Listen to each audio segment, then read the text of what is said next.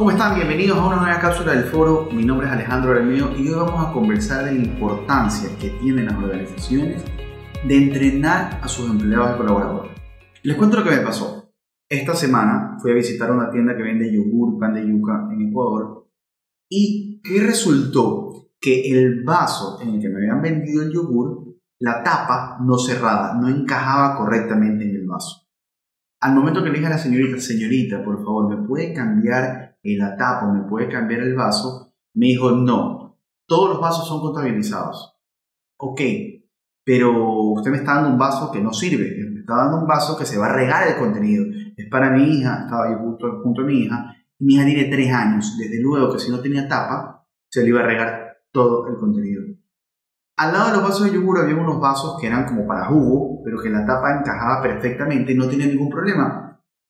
Y le digo, señorita, ¿me puede dar uno de esos vasos? No, esos vasos no le puedo dar porque están contabilizados y si no me multan. Ok, hasta ahí la, compañía, la señorita, la persona que me atendió, estaba cumpliendo una orden que le había dado su supervisor o su jefe. Pero ¿qué pasaba? ¿Cuál era la experiencia que estaba generando el consumidor? En mi caso, me pareció terrible. No era la primera vez que me venía dañada la tapa en esos yogures. Y la señorita dijo, así vino de fábrica. Sabiendo la empresa que estos productos están dañados, que no sirven, que van a tener problemas con sus clientes, ¿por qué los envían a los puntos de venta? Pregunto, ¿cuánto puede costar uno de esos vasos? 10 centavos, 15 centavos. ¿Cuánto ganan realmente en el producto que están vendiendo? Seguramente mucho más de 10 o 15 centavos. Entonces, ¿por qué dañar la experiencia de un consumidor por ahorrarse 10 centavos o 15 centavos? Peor aún, seguramente la compañía no elabora los vasos. Seguramente los compra algún proveedor que se los desarrolla y se los vende. Multar a ese proveedor, exigir a ese proveedor, pero aquí lo más importante y lo que siempre hablamos es de la experiencia que va a tener el cliente. Trabajamos realmente como organizaciones en que el cliente quiera regresar a nuestro negocio en una siguiente ocasión. No hablemos de que regrese para siempre, en una siguiente ocasión. La persona que estaba conmigo en ese momento que me atendió hizo todo para que yo quiera regresar a volver a comprar yogur y pan de yuca o se equivocó. Sabemos que no, son, no es el único proveedor a nivel nacional, hay muchos proveedores. Yo voy a querer regresar. Después de que a mi hija se le regó el yogur, ¿voy a querer regresar? Definitivamente no. Y esto es súper importante. Si la empresa ya tuvo un problema con los vasos, entrenen a las personas. ¿Sabes qué? Si hay un niño, no importa, dale el vaso que sí tapa bien, que la tapa funciona no le des un vaso si, si no, va a poderlo, no se lo va a poder tomar. Entonces, vas entrenando a las personas para que según los momentos tomen una decisión correctamente y no pase lo que me pasó a mí.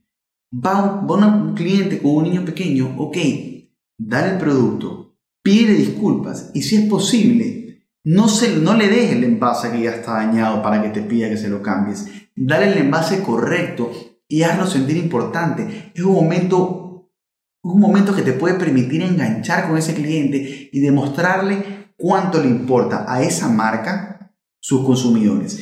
Imagínense que yo hubiese llegado, señorita, deme un yogur, y me decía, mire, el yogur para su nena se lo voy a dar en este vaso porque la tapa funciona más correctamente y va a evitar que se le derrame el yogur a su hija.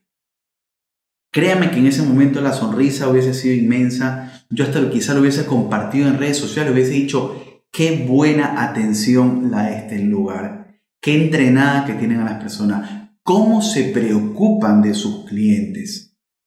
Simplemente ella adelantándose a mi pedido, que ya sabía que iba a venir. Es normal, ya sabía que ese problema, esa solicitud de parte del cliente iba a llegar, adelantarse hacerme sentir importante, hacerme sentir que se da cuenta de mis necesidades y no que únicamente está entrenada para tipear en una caja registradora qué le voy a ordenar.